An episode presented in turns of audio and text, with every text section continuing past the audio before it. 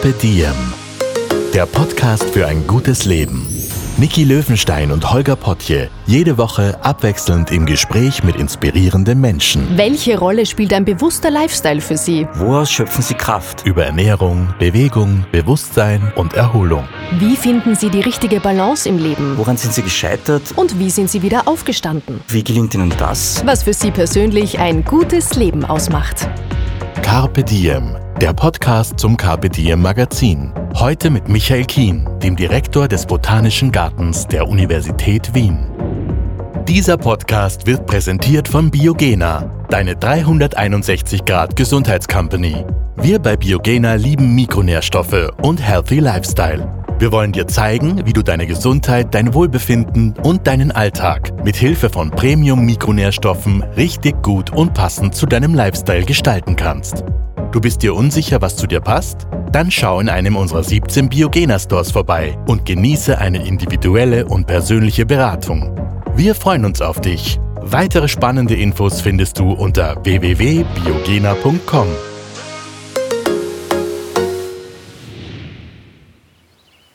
Willkommen bei einer neuen Folge von Diem. In unserem Podcast suchen wir nach Antworten auf die Frage, was ein gutes Leben ausmacht. Ich persönlich finde ja, ein gutes Leben klingt etwa so.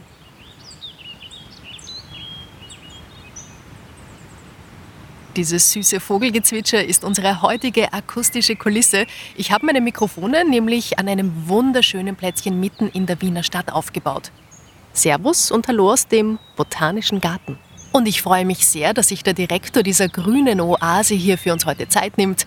Professor Michael Kien erwartet mich schon. Damit der Wind unser Gespräch aber nicht allzu sehr stört, wechseln wir nach Indoor. Herr Professor Michael Kien, ganz herzlich willkommen bei uns. Ja, herzlich willkommen und vielen Dank, dass Sie uns im Botanischen Garten der Universität Wien hier besuchen. Sehr, sehr gerne. Ich liebe diesen Ort. Herr Professor, Sie sind ja Biologe und Biodiversitätsforscher an der Uni Wien. Das heißt, Sie erforschen die Vielfalt der Pflanzenwelt.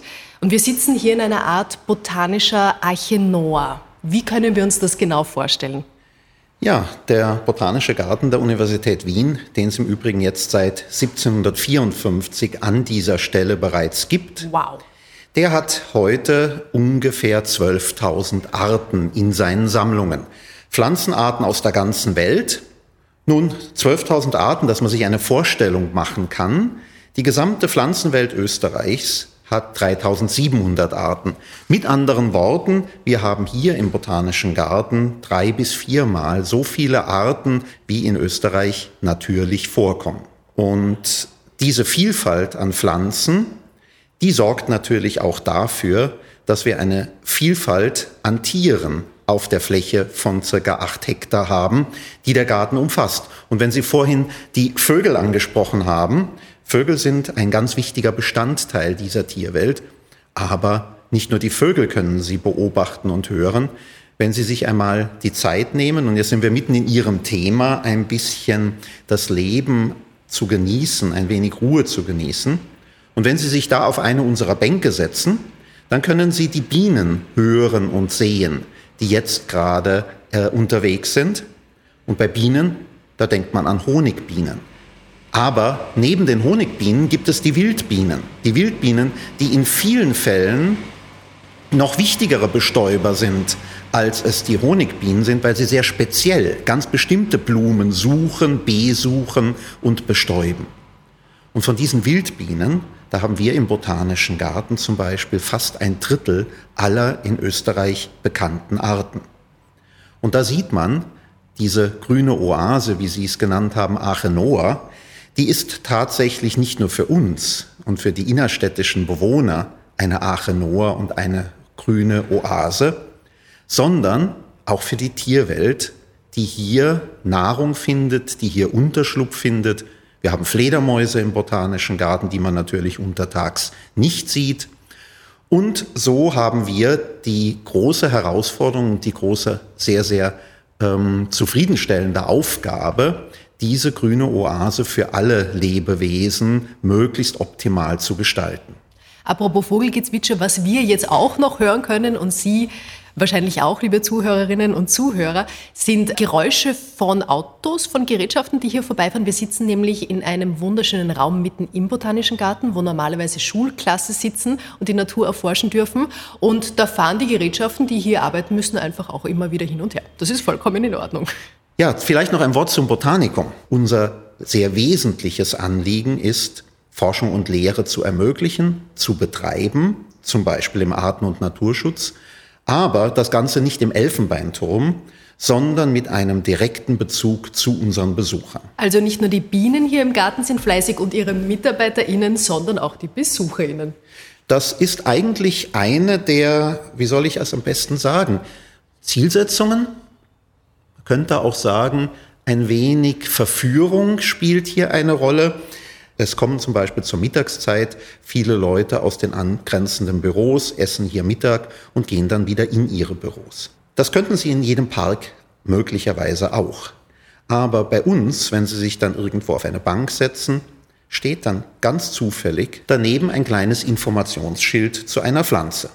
Und ich habe gesehen, als Sie in den Garten gekommen sind, diese Schilder ziehen an. Das heißt, man liest da mal, was drauf steht und dann ist unsere Hoffnung und Idee und auch bestätigte Beobachtung, dass die Leute dann neugierig werden. Und diese Neugier, die führt hin zu einem stärkeren Interesse an der Natur. Und hier muss man sagen, städtische Bevölkerung ist nicht normalerweise direkt mit Natur in Kontakt. Wir sehen das immer wieder, wenn die Schulkinder kommen und wenn wir ihnen zum Beispiel jetzt im Frühjahr zeigen, dass die Meisen die jetzt füttern, fast handzahm sind. Das heißt, wenn die Kinder in der Früh mit etwas Vogelfutter in der Hand ruhig stehen, dann kann es schnell passieren, dass eine Meise auf die Hand kommt. Die Kinder erschrecken. Die Kinder haben das nicht mehr wie vielleicht noch vor 100 Jahren als Selbstverständlichkeit, dass eine Interaktion zwischen Mensch und Tier, aber genauso zwischen Mensch und Pflanze stattfindet. Und diese Grenzen ein wenig zu überwinden, dieses Neugierverhalten zu schaffen, diese Scheu aufzuheben, das ist eine der wesentlichen Herausforderungen, die wir haben. Und deshalb müssen unsere Besucher, müssen in Anführungsstrichen, natürlich auch etwas tun. Die meisten Menschen sind wahrscheinlich von den Blumen angezogen, die sie kennen, die wohlduftend sind. Es kann aber auch ganz anderes sehr, sehr reizvoll sein. Ich sage nur stinkende Orchideen. Die gibt es auch hier. Ja, ähm, wir haben natürlich ein gewisses Sinnespotenzial, gewisse Sinne, die, über die die Reize, die von der Natur ausgehen, uns besonders ansprechen. Ja, und Sie haben die stinkenden Orchideen erwähnt. Es gibt da eine Gruppe, mit der wir auch forschen von Orchideen, kommt in Neuguinea vor, wächst dort an vertikalen, besonnten Steilwänden, hat Blätter von dreieinhalb Metern und wenn die blüht, dann blühen die Einzelblüten in der Farbe wie Aas. Das ist so ein schmutzig dunkles Braun. Man könnte auch sagen, kotähnlich. Also nichts, wo wir jetzt sagen würden, es tut uns unbedingt gleich einmal anziehen. Wenn aber jetzt bestimmte Fliegen, nämlich Aasfliegen, diesen Geruch, den über sehr, sehr weite Strecken, durch die Intensität, der über sehr weite Strecken noch wahrgenommen werden kann, wenn die diesen Anführungsstrichen Duft wahrnehmen, dann fliegen die an die heiße Steilwand, wo normal keine vernünftige Fliege jemals hinfliegen würde, weil sie so intensiv von diesem Gestank angezogen werden. Dann krabbeln sie auf den Blüten herum und bei dem Herumkrabbeln bestäuben sie sie. Mit anderen Worten, die Wechselwirkung zwischen Tier und Pflanze in dem Zusammenhang ist auf das Sensorium und die Bedürfnisse der Tiere abgestimmt gebe ein anderes Beispiel. Wenn Sie im Winter im Botanischen Garten im Eingangsbereich unterwegs sind, dann steht rechts und links von der Allee dort jeweils ein Ginkgobaum und der rechte Ginkgobaum trägt Samen. Diese Samen sehen aus wie kleine Ringklotten, aber erstaunlicherweise sitzt unter den Ginkgobäumen zu der Zeit auf den Bänken niemand. Warum? Die Samen die stinken intensivst nach Buttersäure, also stinkbombenartig. Und auch das wieder eher für uns Menschen abschreckend. Aber wenn Sie jetzt gewisse Tiere haben, die Aas fressen oder Verwesendes fressen, dann ist das für die ein unglaublich starkes geruchstechnisches Anlockungssignal. Auch hier für uns nicht passend, für die Tierwelt und für die Pflanzenwelt, aber sehr wohl zusammenpassend. Im Übrigen, was ich jetzt gerade gemacht habe, ist Geschichten erzählen.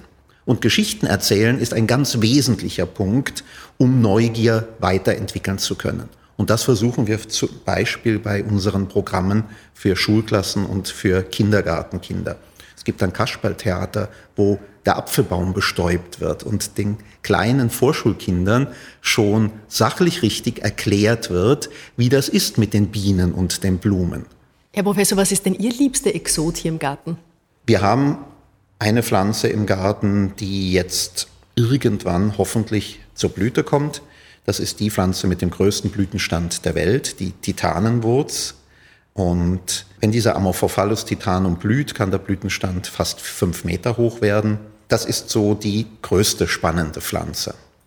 Dann habe ich eine Pflanze in Kultur jetzt im Botanischen Garten in den Gewächshäusern, die mir deswegen sehr am Herzen liegt, weil sie vom Aussterben bedroht ist. Das ist eine Pflanze von den Seychelleninseln, die nur auf den Seychelleninseln vorkommt, zur Familie der Kaffeegewächse gehört und mit der ich forsche. Und durch die Forschung liegt die mir natürlich ganz besonders am Herzen und ich habe tatsächlich von den Seychellen die offizielle Ausfuhrgenehmigung bekommen, um sechs Samen dieser Pflanze mitzunehmen und bei uns im Botanischen Garten jetzt zu sechs Pflanzen herangezogen zu haben, die auch recht ordentlich wachsen und mit der wir in den nächsten Jahren hoffen weitere Untersuchungen, die dann dazu führen, dass man die Art besser versteht und besser erhalten kann, äh, ermöglichen werden. Ja, und dann gibt es noch eine Pflanze, wenn ich das erzählen darf. Mein eigentliches Forschungsgebiet, das ist die Frage von Artentstehungen, Artausbreitungen, Artenverlust und Artenschutz auf Inseln. Und zwar hier ganz besonders im pazifischen Raum. Und wenn ich das jetzt erzähle, sieht man, dass Botanik durchaus auch interessante Perspektiven im Beruf eröffnen kann. Ich forsche seit über 30 Jahren auf den Hawaii-Inseln. Wie unangenehm ist nicht die nächstgelegene Forschungsdestination und hat zwölf Stunden Zeitunterschied. Das heißt, man braucht längere Aufenthalte. Und als ich das erste Mal in den späten 1980er Jahren dort war, hat meine Frau so nett gemeint, äh, ich kaufe mir Badesachen. Und ich habe gemeint, nein, kauf dir besser einen Regenschutz, weil die Pflanzen, mit denen ich dort forsche, wachsen an den regenreichsten Punkten der Erde. Und das wissen wenige Leute. Einige Erhebungen der Hawaii-Inseln erhalten über 10 Meter Niederschlag pro Quadratmeter pro Jahr. Kann man sich überlegen, ob man einen Regenschutz trägt und damit die äußere Nässe verhindert oder ob man ihn nicht trägt, weil man damit das Schwitzen verhindert. Nass wird man auf jeden Fall.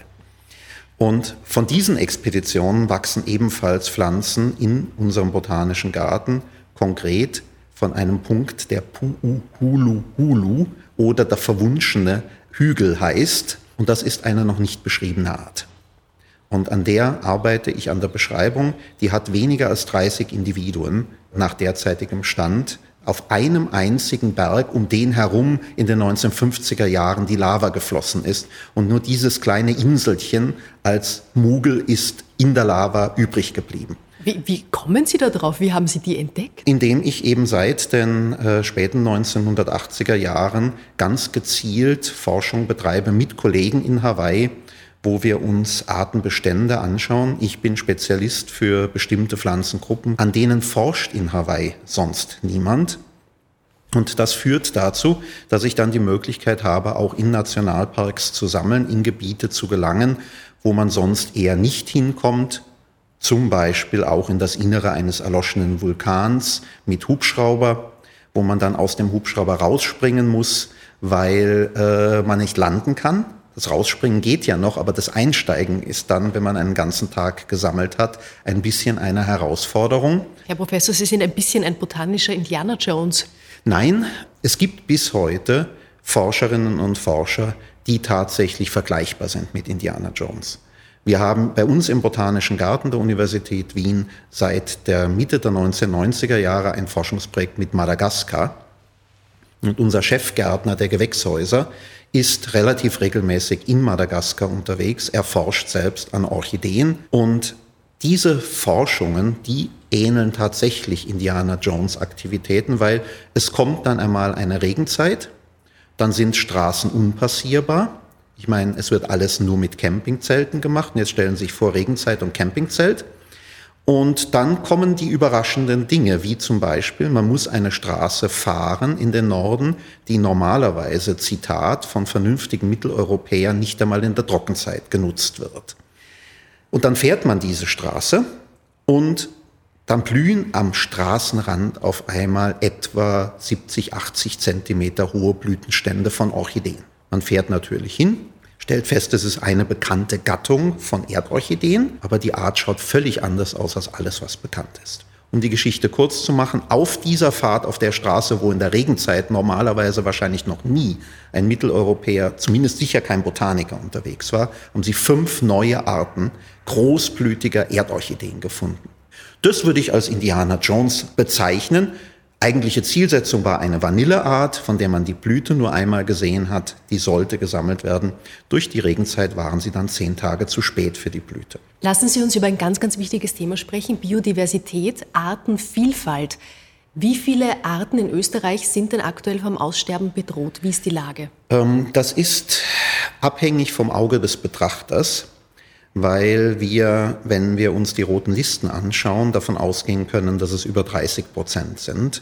In manchen Bereichen, in manchen Gefährdungsbereichen sogar 60 bis 70 Prozent, zumindest auf lokaler Ebene. 70 Prozent der Artenvielfalt in Österreich auf zumindest lokaler Ebene? Zumindest punktuell auf lokaler Ebene.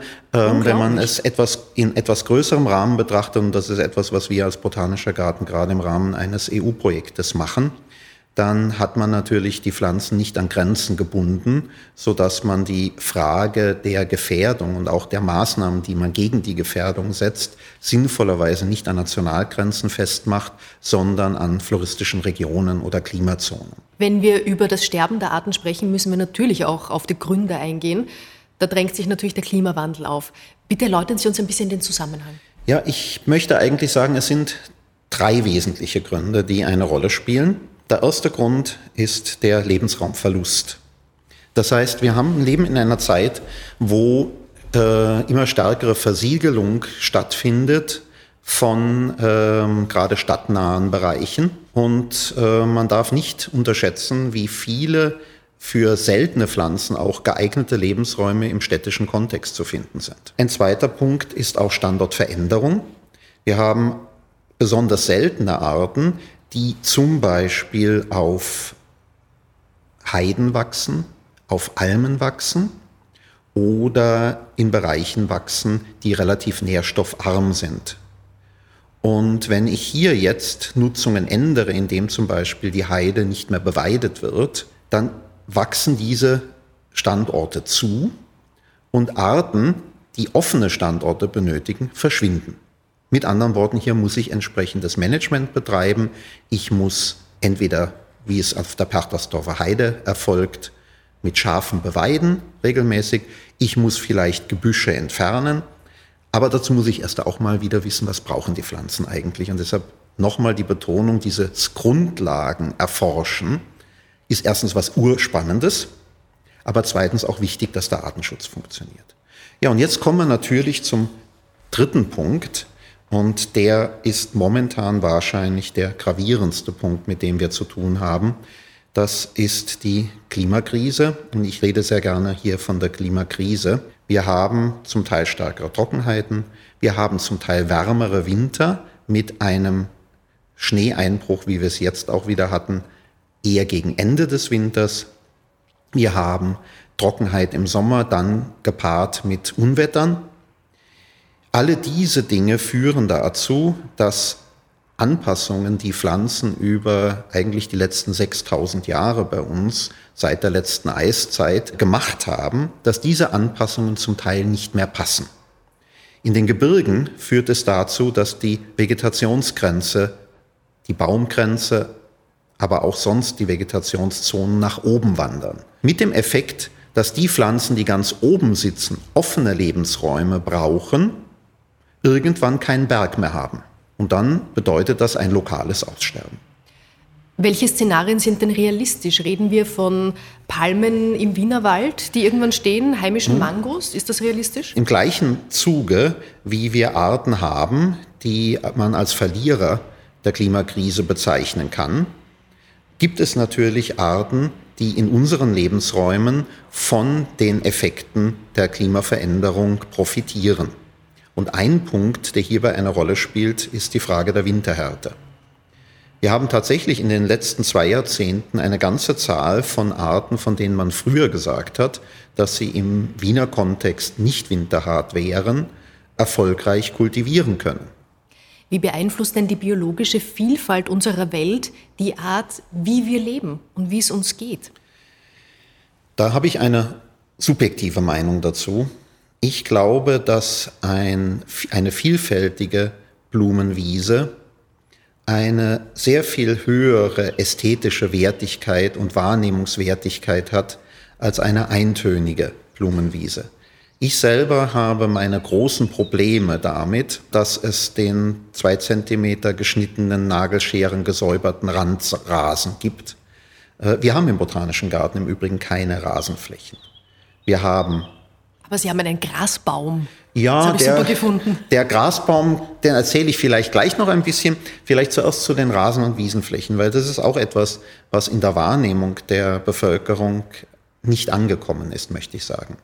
Es gibt in Österreich von den Trockenrasen bis zu Fettwiese eine ganz große Zahl von unterschiedlichen Lebensbedingungen geprägten, unterschiedlichen waldfreien Flächen. Dieses Sensorium für Vielfalt zu schaffen, ist auch eine unserer großen Herausforderungen im Botanischen Garten. Wie sehr das Herausforderung ist, merkt man einem Statement, das wir immer wieder im Sommer bekommen, weil wir unsere Wiesen nicht so mähen, dass sie immer auf der gleichen Höhe sind, sondern sie aussamen lassen, sodass sich auch die Pflanzen, die auf den Flächen sind, selber wieder äh, vermehren können. Da werden wir regelmäßig gefragt, ob wir zu faul sind zu mähen. Das heißt, hier muss man einen Paradigmenwechsel erreichen. Es ist auch für die Tierwelt, für die Insektenwelt unendlich wichtig, dass man ein Management dieser Wiesenflächen hat, das den Rhythmen der Tierwelt entspricht. Da haben wir auch gelernt. Als wir eine Erhebung der Tierwelt im Botanischen Garten im Jahr 2004 gemacht haben, da ist aufgefallen, dass wir eigentlich bei allen Insektengruppen recht artenreich vertreten sind, außer bei den Schmetterlingen, bei den Tagfaltern. Dann haben wir uns mit den Kollegen beraten und die haben dann uns sich angeschaut, wann wir denn eigentlich die Wiesen mähen, die als Futterpflanzen für diese Insekten besonders bedeutsam sind. Und wir sind draufgekommen, dass wir einfach vermutlich drei Wochen zu früh für die Entwicklungszyklen bestimmter Tagfalter gemäht haben. Als Effekt haben wir das Mähregime verschoben, verändert und zumindest der subjektiven Beobachtung nach hat das auch zu einer Erhöhung der Tagfalter Artenzahlen geführt. Und diese Wahrnehmung, Sie merken, das war etwas, was wir nicht einmal wahrgenommen hatten, geschweige denn Besucherinnen und Besucher.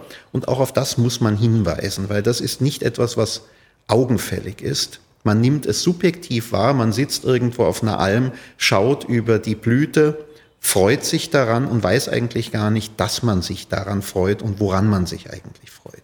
Nützen wir gleich diese Gelegenheit. Haben Sie noch einen Tipp, eine Empfehlung äh, für unsere HörerInnen, die das Glück haben, einen Garten zu besitzen und eine Freifläche, wie sie dazu beitragen können, die Artenvielfalt zu halten? Ich glaube, es ist einmal ganz wichtig, dass man sich die Situation des Gartens anschaut. Wenn Sie einen trockenen Standort haben, sind die Möglichkeiten andere, als wenn Sie einen feuchten oder einen nassen Standort haben. Wenn Sie einen sauren Boden haben, sind die Möglichkeiten andere, als wenn Sie einen eher lehmigen Boden haben. Da empfiehlt es sich tatsächlich einmal mit Fachleuten das abzuprüfen und zu schauen. Und dann gibt es meiner Meinung nach zwei Möglichkeiten. Man kann einmal schauen, gibt es Saatgut, wenn die Flächen, wenn die Flächen größer sind, von Produzentinnen und Produzenten von naturnahen, zum Beispiel Wiesenflächen, das man nutzen kann, um einzusehen. Das Zweite, was man machen kann, man kann schauen, welche Gehölze bringt man im Garten unter. Das ist von der Gartengröße abhängig, Aber Gehölze wie der äh, Dirndlstrauch oder eine Hasel ist bei entsprechendem Platz sicherlich etwas sehr, sehr Spannendes für einen Garten. Also ein bisschen schauen auf einheimische Gehölze, wobei ich aber nicht sagen würde, dass man nicht auch spannende nicht heimische Gehölze oder auch Blütenpflanzen in den Garten einbringen sollte. Vielleicht das Wichtigste, es soll einem selber Freude machen. Und ich freue mich zum Beispiel sehr jetzt im Frühjahr, wenn in meinem Garten das Schaboxkraut, ein kleiner gelber Verwandter der Hahnenfußgewächse, äh, zu blühen beginnt. Den habe ich vor einigen Jahren versucht einzubringen, weil es im Frühjahr bei mir im Garten sehr kahl ist. Die Pflanze ist in einem Monat weg, von der sieht man nichts mehr. Aber im Frühjahr mit den gelben Blüten ist es eine Augenweide zwischen den Tulpen, die man dann hineingesetzt hat. Also selber ein bisschen auch in sich hineinhören, äh, welcher Gartentyp ist man. Es gibt Leute, die unglaublich gerne Strauchpfingstrosen, holzige Pfingstrosen im Garten haben. Gehöre ich auch dazu. Das ist keine heimische Art, aber einfach von der Pflanzenästhetik her etwas Tolles. So glaube ich, dass in sich hineinschauen und überlegen, was für ein Gartentyp ist, wie viel Zeit hat man eigentlich, sich um den Garten zu kümmern, ganz wichtig ist für die Art und Weise, wie man dann den Garten gestaltet. Ein spannendes Zitat habe ich von Ihnen gefunden, nämlich viele Menschen sind pflanzenblind, haben Sie gesagt. Wie haben Sie das gemeint? Wenn Sie einer Gruppe von Leuten, gemacht worden ist es mit Kindern, Bilder zeigen von einem Urwald. Und auf diesem Urwald sieht man neben den ganzen Bäumen, Sträuchern, Lianen, Orchideen einen Ara, einen äh, Jaguar, vielleicht noch irgendeinen Hasenverwandten. Und sie fragen die Leute, was sie sehen. Dann werden sie ihnen wie aus der Pistole geschossen sämtliche Tiere nennen. Und mit viel Glück kommt noch die blühende Orchidee. Dass 95 bis 98 Prozent des Bildes aus Pflanzen bestehen, wird nicht wahrgenommen. Und das ist sogar sinnesphysiologisch erklärbar, weil in der Stammesgeschichte der Säugetiere Gefahr nicht von etwas ausgegangen ist, was stillgestanden hat und auch Beute in der Regel nicht unbedingt das war, was stillgestanden hat, sondern nur, was sich bewegt hat. Das heißt, unsere ganze Sinnesphysiologie ist darauf ausgerichtet, Aufmerksamkeit auf bewegte Dinge zu richten. Große Herausforderung für die Vermittlung. Ein gutes Tool, um das zu überwinden, sind Pflanzen, die was tun. Also fleischfressende, insektenverdauende Pflanzen zum Beispiel. Oder ein anderes Tool sind nützliche Pflanzen. Das heißt, wenn ich Geschichten über die Einfuhr der Kartoffeln und den ersten Kartoffelsalat-Rezept, wussten Sie, wo das erste Kartoffelsalat-Rezept in Österreich herstammt? Keine Ahnung. Das stammt aus einem Buch über die neue Welt, aus dem Stift Seitenstetten, das der da, ein damaliger Abt namens Plautz geschrieben hat. Nebenbei, es läuft das ganze Jahr in Seitenstetten eine Ausstellung über diese Geschichte der Kartoffel. Wenn ich so etwas erzähle, dann habe ich eine Chance, die Pflanzenblindheit zu überwinden. Oder aber ich habe besondere Pflanzen. Sie haben vorhin den Grasbaum erwähnt. Dieser Grasbaum, den wir im Botanischen Garten haben, auf den wir sehr stolz sind, der könnte drei bis 400 Jahre alt sein. Wir wissen nicht mal genau, wann er zu uns gekommen ist. Irgendwann Mitte, Ende des 19. Jahrhunderts. Was das Ding so spannend gemacht hat, war, seit der Zeit, wo er bei uns war, hat er nie geblüht. Und vor drei Jahren hat er dann ganz plötzlich einen im Endeffekt über zweieinhalb Meter hohen Blütenstand geschoben. Der war so attraktiv, dass dann sogar Leute aus Vorarlberg hergekommen sind, die gesagt haben, bis Australien ist zu weit. Aber nach Wien, um einen Grasbaum anzuschauen, die Pflanzen kommen aus Australien, das schaffen wir gerade noch. Sind Sie da aufgeregt, wenn Sie sowas hören? Wir glauben, er blüht. Ja, ja. unbedingt. Äh, wir haben immer wieder solche Ereignisse und die gehören zu den Highlights natürlich äh, eines Direktorendaseins. Wir haben zum Beispiel jetzt gerade ein Trichterpromelie, also eine Ananasverwandte in unserem Tropenhaus. Die hat ein Studienkollege von mir als Samen vor 40 Jahren in Ecuador gesammelt. Und diese Pflanze, Durchmesser zweieinhalb Meter, der Trichter, blüht das erste und einzige Mal. Die Pflanze wird jetzt absterben nach der Blüte, aber sie macht zwei Kindeln, das heißt, der nach, nach Nachfolger von mir wird vielleicht in 40 Jahren wieder die Möglichkeit haben, diese Pflanze zu sehen. Können Sie uns ein bisschen die Augen und die Ohren noch öffnen? Was können wir und die Zuhörer, Zuhörerinnen beim nächsten Mal, beim nächsten Aufenthalt in der Natur, denn entdecken und beobachten. Wo sollen wir ganz genau hinschauen, was uns vielleicht bis jetzt entgangen ist? Ja, ich denke, dass wir sehr stark auf unseren Augensinn fixiert sind. Und eine der Dinge, die für mich auch ein Augenöffner, wenn man so will, war, äh, ist, dass wir viel stärker die Wahrnehmung mit anderen Sinnen fördern sollten. Das ist einmal der Gehörsinn. Und äh, ich kenne Leute in Hawaii, die können das am Rauschen von Bambus im Wind, die Bambusarten unterscheiden. Das war der Grund dafür, dass wir bei unserem Bambus im Botanischen Garten einen Weg hineingebaut haben, der zwei Sackgassen hat, sodass die Leute gezwungen sind, stehen zu bleiben und dann vielleicht, wenn der Wind geht, das hören können. Im Moment gerade geschlossen, aber wird sich wieder öffnen. Wenn Sie jetzt im Wald unterwegs sind, einmal die Rinden wirklich anfassen, nicht um die Bäume zu umarmen, das ist nett, aber nur durch dieses haptische Wahrnehmen werden Sie sofort feststellen, wie unterschiedlich die Strukturen unterschiedlicher Waldbäume sind. Und das Letzte vielleicht auch auf die Dinge einmal schauen, die auf den ersten Blick nicht groß und plakativ sind. Diese Kleinigkeiten wahrnehmen, dieses Wertschätzen von der Diversität. Das ist etwas, was uns ein bisschen auch verloren gegangen ist, gerade dadurch, dass wir sehr viel im städtischen und im Kulturbereich unterwegs sind und die Natur damit aus wahrsten Sinne des Wortes aus den Sinnen verlieren. Und das ist sicher etwas, was man auch im Umfeldern von Städten oder in botanischen Gärten oder in Parks sich selber als Gutes tun kann. Sprechen Sie eigentlich mit den Pflanzen? Nein. Die Frage, wie kommt es eigentlich dazu, dass Leute glauben, dass es etwas hilft, hat, glaube ich, auch einen psychologischen Hintergrund. Wenn ich mich mit einer Pflanze identifiziere, schenke ich der sehr viel mehr Aufmerksamkeit. Und wenn ich ihr Aufmerksamkeit schenke, merke ich, wenn ihr was fehlt. Und dieses Interagieren, man kann ja fast sagen, die Pflanze sendet Signale aus, nur wir haben verlernt, sie zu hören und zu sehen. Das führt natürlich, wenn man sie wahrnimmt, dazu, dass es der Pflanze besser geht. Das ist die große Kunst unserer Gärtner. Unsere Gärtner sind eigentlich alle perfekte Durchführer der Idee der Inklusion, weil keine der Pflanzen, die bei uns im Botanischen Garten wächst, oder fast keine der Pflanzen, die wir hergebracht haben, hat ja hier ihre optimale Lebensbedingungen. Das heißt, der Gärtner, die Gärtnerin, auch der private Gartenbesitzer, das sind die Leute, die in die Pflanzen hineinsehen, hineinfühlen müssen, um zu sehen, ja, was brauchen die denn jetzt?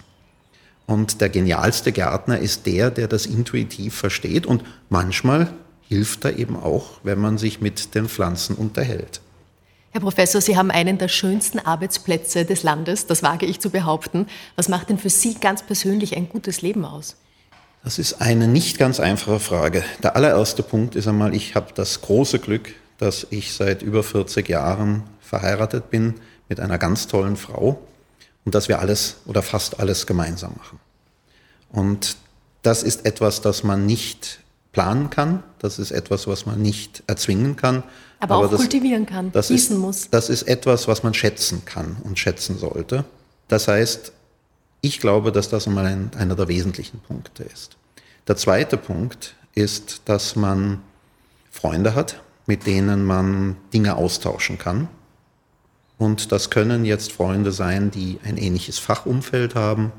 Im konkreten Fall, wir haben ganz liebe Freunde, die alle Pflanzen verrückt sind. Und das andere sind Freunde, die einfach andere, ganz andere Lebensumstände haben, aber mit denen man sich austauschen kann und ganz sicher trägt dazu bei, dass man ein Berufsumfeld hat, das einen nicht jeden Tag nervt, wenn man mit Widerwillen dann die beruflichen Tätigkeiten durchführt, sondern dass einem die Möglichkeit gibt, Ideen zu entwickeln. Wenn ich mir anschaue, wie meine Studierenden sich wirklich unglaublich toll einsetzen, um diese Pflanzenblindheit zum Beispiel zu überwinden, dann sieht man, dass das einfach Erfolgsgeschichten sind und das kann man übertragen auf andere Berufssituationen zu einem glücklichen Leben bei. Ganz am Ende bitte ich meine InterviewpartnerInnen immer nach einer Frage, die das Leben stellt. Soll heißen, eine Frage, von der Sie finden, sie ist so wichtig, dass sie sich jeder einmal im Leben selbst stellen und auf die Suche nach einer Antwort gehen sollte. Gibt es da eine Frage oder sogar Fragen, die Sie mit uns teilen möchten? Das ist natürlich eine herausfordernde Frage. Ich habe vielleicht eine Frage in einem sehr speziellen Kontext und eine in einem eher, eher allgemeinen Kontext. Der spezielle Kontext betrifft die Frage, wie kann ich persönlich Forschung, Vermittlung, Wahrnehmung von Biodiversität unterstützen. Und da gibt es abhängig von der persönlichen Situation, von den persönlichen Interessen sehr, sehr unterschiedliche Möglichkeiten, über die man sich klar werden kann und eigentlich auch klar werden sollte, weil im Kontext Klimawandel zum Beispiel den CO2-Ausstoß weltweit zu senken, schafft niemand alleine.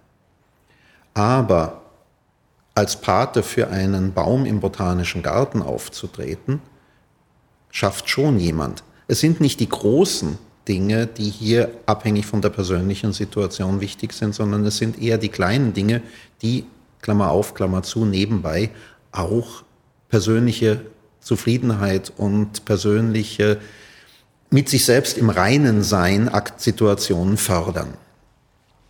Im größeren Kontext denke ich, dass wir, und das hat die jetzige Kriegssituation äh, in der Ukraine gerade wieder gezeigt, vielleicht noch stärker uns fragen könnten, wo können wir solidarisch sein? Das heißt, wo gibt es für uns die Möglichkeit, auch Verantwortung zu übernehmen in sozialen Kontexten, in gesellschaftlichen Kontexten. Wir erleben es zum Beispiel in Vereinen, dass es immer weniger Leute gibt, die ihre Zeit wirklich dauerhaft um, äh, widmen, um bestimmte Funktionen zu erfüllen für die Gesellschaft. Wir driften ein bisschen weg von diesen solidarischen Aspekten und wir driften weg von einer Gesellschaft in Richtung von egozentrischen äh, Aspekten. Und ich glaube, richtig zufrieden sein kann man eigentlich nicht, wenn man als Einzelindividuum im Elfenbeinturm lebt, sondern nur, wenn man mit Personen interagiert. Und sich die Frage zu stellen, wo habe ich denn die Möglichkeit, hier mich einzubringen, Verantwortung zu übernehmen, denke ich, ist eine ganz wichtige Frage. Herr Professor Kien, vielen, vielen Dank für diese Antworten, für das spannende Gespräch, dafür, dass Sie sich Zeit genommen haben. Ich hoffe, unsere ZuhörerInnen werden jetzt ganz schnell raus in die Natur gehen und die Augen und die Ohren und auch das Herz öffnen. Ich darf mich auch ganz herzlich bedanken. Es war ein großes Vergnügen und ich wünsche mir, dass tatsächlich das passiert und vielleicht, dass Sie auch auf die Homepages der Universitäts- oder Botanischen Gärten in Österreich gehen äh, und sich einmal anschauen, was hier an Programmen angeboten wird. Wir sitzen zwar hier im Botanischen Garten der Universität Wien, aber wir haben 18 Mitglieder in der Arbeitsgemeinschaft der österreichischen Botanischen Gärten. Die allermeisten dieser Gärten bieten ähnliche Dinge an wie wir. Und wenn Sie Ihre Neugier ein bisschen leiten lassen wollen, dann freue ich mich sehr darüber, wenn das mit dem äh, Interview ein wenig gelungen ist. Das hoffe ich auch. Also vorbeikommen, genießen und jetzt erstmal danke fürs Zuhören und bis zum nächsten Mal.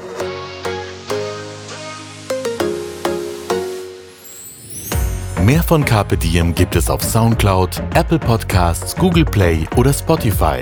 Jetzt abonnieren und liken. Wir freuen uns über eure Kommentare und sind direkt über podcast.carpediem.live erreichbar. Das Carpe Diem Magazin erscheint alle zwei Monate.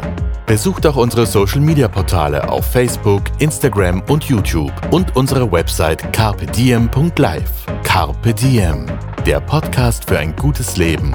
Nächste Woche Holger Potje im Gespräch mit dem beliebten österreichischen Schauspieler Philipp Hochmeier.